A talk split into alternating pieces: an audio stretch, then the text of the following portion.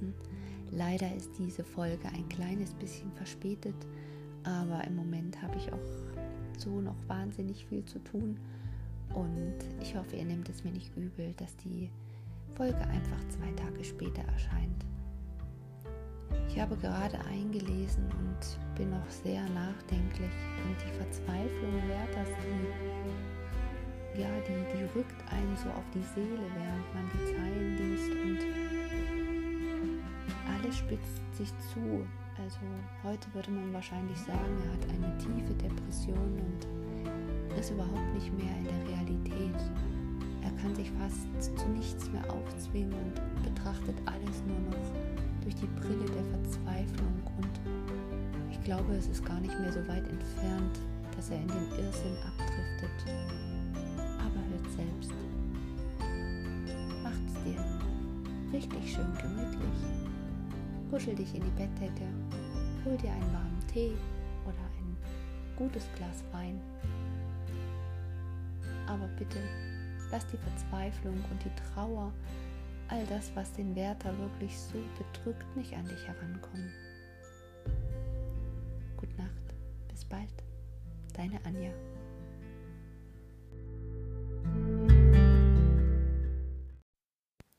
Am 3. November. Weiß Gott, ich leg mich so oft zu Bette mit dem Wunsche, ja, manchmal mit der Hoffnung, nicht wieder zu erwachen.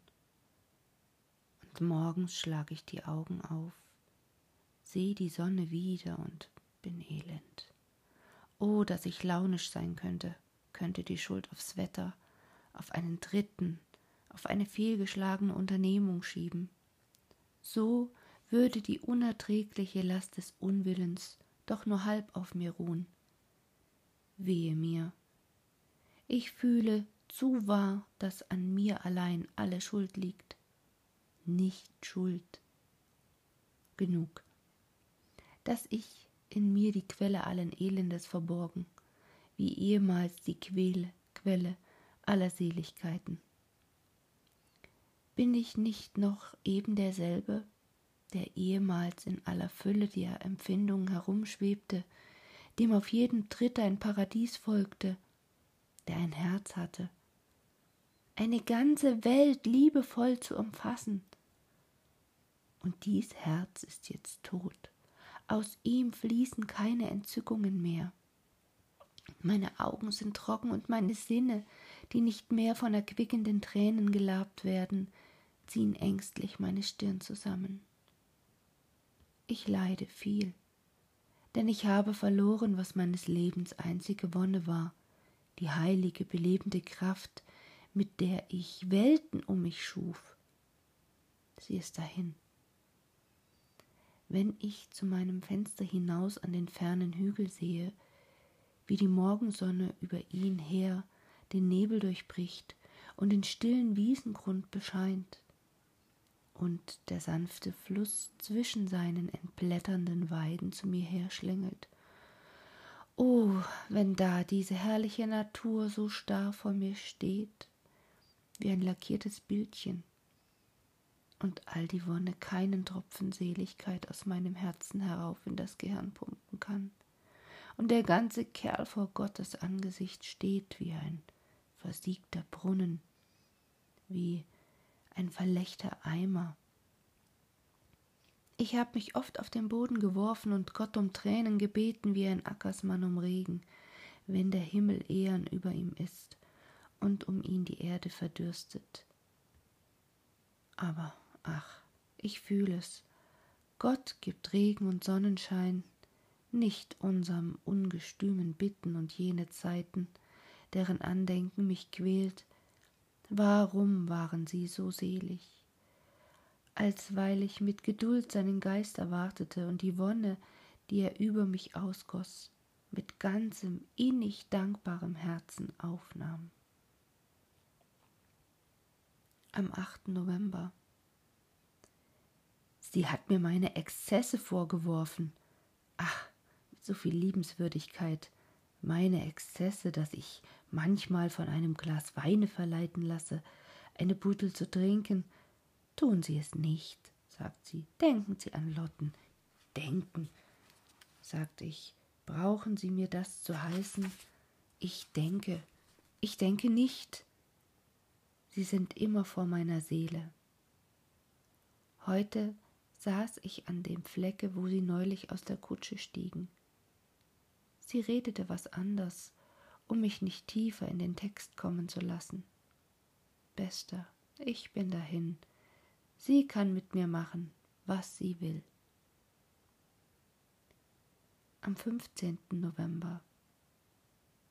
Ich danke dir, Wilhelm, für deinen herzlichen Anteil, für deinen wohlmeinenden Rat und bitt dich, ruhig zu sein. Lass mich ausdulden. Ich hab bei aller meiner Müdseligkeit noch Kraft genug durchzusetzen. Ich ehre die Religion, das weißt du. Ich fühle, dass sie manchem ermatteten Stab, manchem verschmachtenden Erquickung ist. Nur kann sie denn, muss sie denn das einem jedem sein? Wenn du die große Welt ansiehst, so siehst du Tausende, denen sie es nicht war. Tausende, denen sie es nicht sein wird, gepredigt oder ungepredigt. Und muss sie mir es denn sein? Sagt nicht selbst der Sohn Gottes, dass die um ihn sein würden, die ihm der Vater gegeben hat? Wenn ich ihm nun nicht gegeben bin, wenn mich nun der Vater für sich behalten will, wie mir mein Herz sagt. Ich bitte dich, leg das nicht falsch aus, sieh nicht etwa Spott in diesen unschuldigen Worten. Es ist meine ganze Seele, die ich dir vorlege. Sonst wollte ich lieber, ich hätte geschwiegen. Wie ich denn über alles, das, wovon jedermann so wenig weiß als ich, nicht gern ein Wort verliere. Was ist es anders als Menschens Schicksal, sein Maß auszuleiden, seinen Becher auszutrinken, und war der Kelch dem Gott vom Himmel auf seiner Menschenlippe zu bitter. Warum soll ich groß tun und mich stellen, als schmeckte er mir süß? Und warum sollte ich mich schämen, in dem schrecklichen Augenblick, da mein Wesen zwischen Sein und Nichtsein zittert, da die Vergangenheit wie ein Blitz über dem finsteren Abgrund der Zukunft leuchtet und alles um mich her versinkt und mit der Welt mir untergeht. Ist es da nicht die Stimme der ganz in sich gedrängten, sich selbst ermangelnden und unaufhaltsam hinabstürzenden Kreatur in den inneren Tiefen ihrer vergebens aufarbeitenden Kräfte zu knirschen? Mein Gott, mein Gott, warum hast du mich verlassen? Und sollte ich mich des Ausdrucks schämen, sollt mir es vor dem Augenblicke bange sein, da ihm der nicht entging der die Himmel zusammenrollt wie ein Tuch. Am 21. November. Sie sieht nicht, sie fühlt nicht, dass sie ein Gift bereitet, das mich und sie zugrunde richten wird. Und ich mit voller Wollust schlürfe den Becher aus, den sie mir zu meinem Verderben reicht. Was soll der gütige Blick, mit dem sie mich oft oft, nein, nicht oft, aber doch manchmal ansieht. Die Gefälligkeit, womit sie einen unwillkürlichen Ausdruck meines Gefühles aufnimmt, das Mitleid mit meiner Duldung, das sich auf ihrer Stirn zeichnet. Gestern, als ich wegging, reicht sie mir die Hand und sagte Adieu, lieber Werther. Lieber Werther. Es war das erste Mal, dass sie mich lieber hieß, und so hat es mich durch Mark und Bein. Ich habe es mir hundertmal wiederholt und gestern Nacht, als ich zu Bette gehen wollte und mit mir selbst allerlei schwatzte, sagte ich so auf einmal Gute Nacht, lieber Werther, und musste hernach selbst über mich lachen. Am 22. November. Ich kann nicht beten, lass mir sie, und doch kommt sie mir oft als die meine vor, ich kann nicht beten, gib mir sie, denn sie ist eines anderen. Ich witzle mich mit meinen Schmerzen herum. Wenn ich mir's nachließe, es gäbe eine ganze Litanei von Antithesen. Am 24. November. Sie fühlt, was ich dulde. Heute ist mir ihr Blick tief durchs Herz gedrungen. Ich fand sie allein, ich sagte nichts und sie sah mich an. Und ich sah nicht mehr in ihr die liebliche Schönheit, nicht mehr das Leuchten des trefflichen Geistes, das war alles vor meinen Augen verschwunden. Ein weit herrlicherer Blick wirkte auf mich, voll Ausdruck des innigsten Anteils, des süßesten Mitleidens. Warum durfte ich mich nicht ihr zu Füßen werfen, und warum durfte ich nicht an ihrem Halse mit tausend Küssen antworten? Sie nahm ihre Zuflucht zum Klavier und hauchte mit süßer, leiser Stimme harmonische Laute zu ihrem Spiele. Nie habe ich ihre Lippen so reizend gesehen. Es war, als wenn sie sich lechzend öffneten, jene süßen Töne in sich zu schlürfen, die aus dem Instrument hervorquollen und nur der heimliche Widerhall aus dem reinen Munde zurückklänge. Ja, wenn ich dir das so sagen könnte. Ich widerstand nicht länger, neigte mich und schwur, nie will ich es wagen, einen Kuss euch aufzudrücken, Lippen, auf denen die Geister des Himmels schweben, und doch, ich will, ha, siehst du, das steht wie eine Scheidewand vor meiner Seele, diese Seligkeit und dann untergegangen, diese Sünde abzubüßen. Sünde? Am 26. November. Manchmal sage ich mir, dein Schicksal ist einzig, preise die übrigen glücklich, so ist noch keiner gequält worden. Dann lese ich einen Dichter der Vorzeit, und es ist mir, als sehe ich in mein eigenes Herz. Ich hab so viel auszustehen, ach sind denn Menschen vor mir schon so elend gewesen? Am 30. November. Ich soll, ich soll nicht zu mir selbst kommen. Wo ich hintrete, begegnet mir eine Erscheinung, die mich aus aller Fassung bringt. Heut, o oh Schicksal, o oh Menschheit! Ich gehe an dem Wasser hin zur Mittagsstunde. Ich hatte keine Lust zu essen. Alles war öd. Ein nasskalter Abendwind blies vom Berge und die grauen Regenwolken zogen das Land hinein. Von fern sehe ich einen Menschen in einem grünen, schlechten Rocke, der zwischen den Felsen herumkrabbelte und Kräuter zu suchen schien. Als ich näher zu ihm kam und er sich auf das Geräusch, das ich machte, herumdrehte, sah ich eine gar interessante Physiognomie, darin eine stille Trauer den Hauptzug machte, die aber sonst nichts als einen geraden guten Sinn ausdrückte. Seine schwarzen Haare waren mit Nadeln in zwei Rollen gesteckt und die übrigen in einen starken Zopf geflochten, der ihm den Rücken herunterhing. Da mir seine Kleidung einem Menschen von geringem Stande zu bezeichnen schien, glaubte ich, er würde es nicht übelnehmen, wenn ich auf seine Beschäftigung aufmerksam wäre. Und daher fragte ich ihn, was er suche. Ich suche, antwortete er mit einem tiefen Seufzer, Blumen und finde keine. Das ist auch die Jahreszeit nicht, sagte ich lächelnd. Es gibt so viele Blumen, sagte er, indem er zu mir herunterkam. In meinem Garten sind Rosen, und je länger, je lieber zweierlei Sorten. Eine hat mir mein Vater hergegeben. Sie wachsen wie Unkraut. Ich suche schon zwei Tage danach und kann sie nicht finden. Da hausen sind auch immer Blumen, gelbe und blaue und rote, und das Tausendgüldenkraut hat ein schönes Blümchen. Keines kann ich finden. Ich merkte was Unheimliches und drum fragte ich durch einen Umweg. Was will er denn mit den Blumen? Ein wunderbares, zuckendes Lächeln verzog sein Gesicht. Wenn er mich nicht verraten will, sagte er, indem er den Finger auf den Mund drückte, ich habe meinem Schatz einen Strauß versprochen. Das ist brav, sagte ich. Oh, sagt er, sie hat viel andere Sachen, sie ist reich. Und doch hat sie seinen Strauß lieb, versetzte ich. Oh, fuhr er fort, sie hat Juwelen und eine Krone. Wer heißt sie denn? Wenn mich die Generalstaaten bezahlen wollten, versetzte er, ich wäre ein anderer Mensch. Ja, es war einmal eine Zeit, da mir es so wohl war.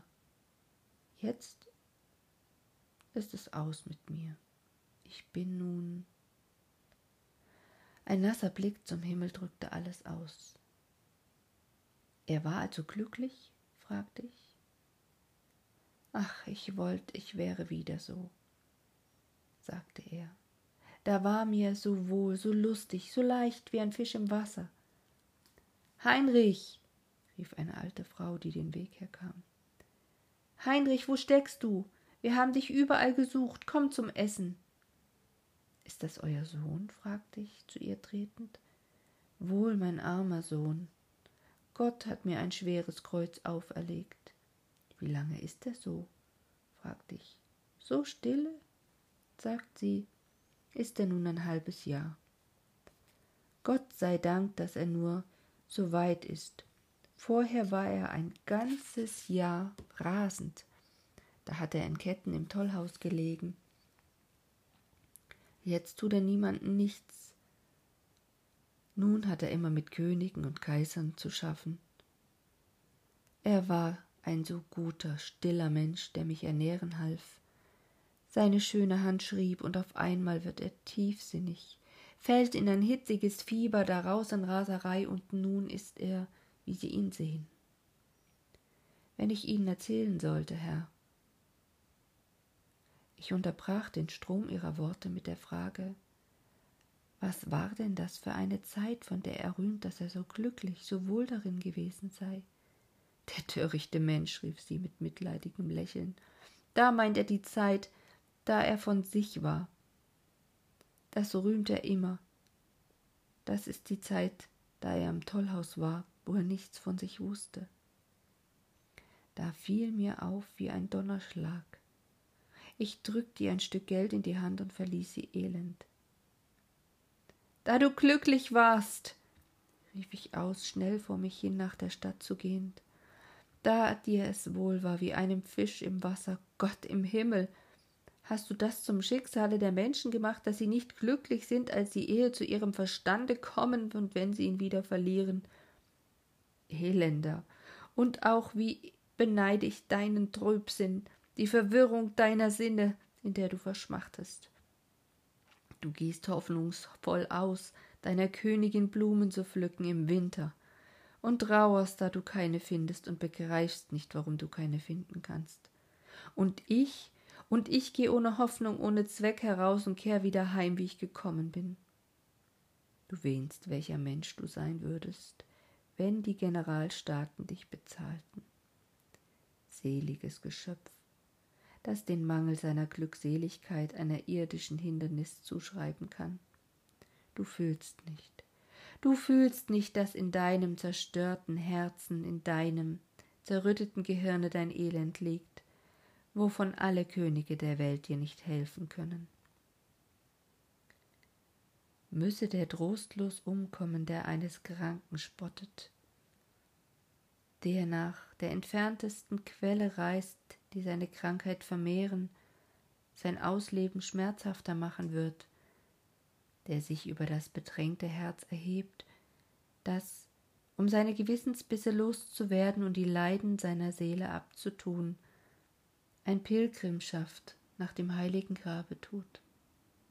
Jeder Fußtritt, der seine Sohlen auf ungebahnten Wege durchschneidet, ist ein Linderungstropfen der geängsteten Seele.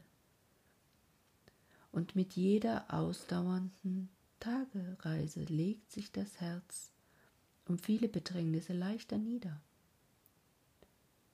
Und dürft ihr das Wahn nennen, ihr Wortkrämer auf euren Polstern? Wahn, o oh Gott, du siehst meine Tränen. Mußtest du, der du den Menschen arm genug erschufst, ihm auch Brüder zu geben, die ihm das bisschen Armut, das bisschen Vertrauen noch raubten, das er auf dich hat, auf dich, du Allliebender? Denn das Vertrauen zu einer heilenden Wurzel, zu den Tränen des Weinstocks. Was ist es als Vertrauen zu dir, dass du in alles, was uns umgibt, Heil und Linderungskraft gelegt hast, der wir so stündlich bedürfen. Vater, den ich nicht kenne, Vater, der sonst meine ganze Seele füllte und nun sein Angesicht von mir gewendet hat, ruf mich zu dir, schweig nicht länger. Dein Schweigen wird diese dürstende Seele nicht aufhalten. Und würde ein Mensch ein Vater zürnen können, dem sein unvermutet zurückkehrender Sohn um den Hals fiele und riefe Ich bin wieder da, mein Vater, zürne nicht, dass ich die Wanderschaft abbreche, die ich nach deinem Willen länger aushalten sollte. Die Welt ist überall einerlei, auf Mühe und Arbeit Lohn und Freude. Aber was soll mir das? Mir ist nur wohl, wo du bist, und vor deinem Angesichte will ich leiden und genießen. Und du, lieber himmlischer Vater, solltest ihn von dir weisen? Am 1. Dezember Wilhelm, der Mensch, von dem ich dir schrieb, der glückliche, unglückliche, war Schreiber bei Lottens Vater. Und eine Leidenschaft zu ihr, die er nährte, verbarg, entdeckte und worüber er aus dem Dienst geschickt wurde, hat ihn rasend gemacht. Fühl bei diesen trockenen Worten, mit welchem Unsinne mich die Geschichte ergriffen hat, da mir sie Albert ebenso gelassen erzählte, als du sie vielleicht liesest am 4. Dezember. Ich bitte dich, siehst du, mit mir ist's aus. Ich trage es nicht länger. Heut saß ich bei ihr, saß. Sie spielt auf ihrem Klavier mannigfalte Melodien und all den Ausdruck, all, all was willst du? Ihr Schwesterchen putzte ihre Puppe auf meinem Knie mir kam die Tränen in die Augen, ich neigte mich und ihr Trauring fiel mir ins Gesicht. Meine Tränen flossen und auf einmal fiel sie in die alte, himmelsüße Melodie ein. So auf einmal und mir durch die Seele gehen ein Trostgefühl und eine Erinnerung des Vergangenen, der Zeiten, da ich das Lied gehört, der düsteren Zwischenräume des Verdrusses der fehlgeschlagenen Hoffnungen. Und dann ich ging in der Stube auf und nieder, mein Herz erstickte unter dem Zudringen. Um Gottes Willen, sagte ich mit einem heftigen Ausbruch hin gegen sie fahrend, um Gottes Willen, hören Sie auf. Sie hielt und sah mich starr an. Werther, sagte sie mit einem Lächeln, das mir durch die Seele ging. Werther, Sie sind sehr krank. Ihre Lieblingsgerichte widerstehen Ihnen. Gehen Sie, ich bitt Sie, beruhigen Sie sich. Ich riss mich von ihr weg und Gott, du siehst mein Elend und wirst es enden. Am 6. Dezember. Wie mich die Gestalt verfolgt. Wachend und träumend füllt sie meine ganze Seele. Hier, wenn ich die Augen schließe, hier in meiner Stirne, wo die innere Sehkraft sich vereinigt, stehen ihre schwarzen Augen. Hier, ich kann dir es nicht ausdrücken. Mach ich meine Augen zu, so sind sie da wie ein Meer, wie ein Abgrund ruhen sie vor mir, in mir, füllen die Sinne meiner Stirn. Was ist der Mensch, der gepriesene Halbgott? Ermangeln ihm nicht eben da die Kräfte, wo er sie am nötigsten braucht?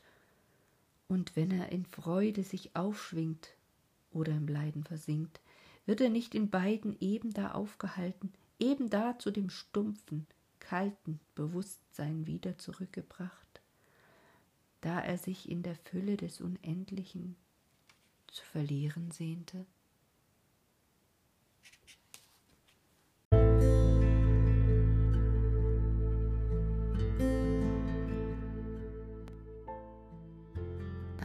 Dezember und der Verfasser hat hier eine kleine Pause gemacht.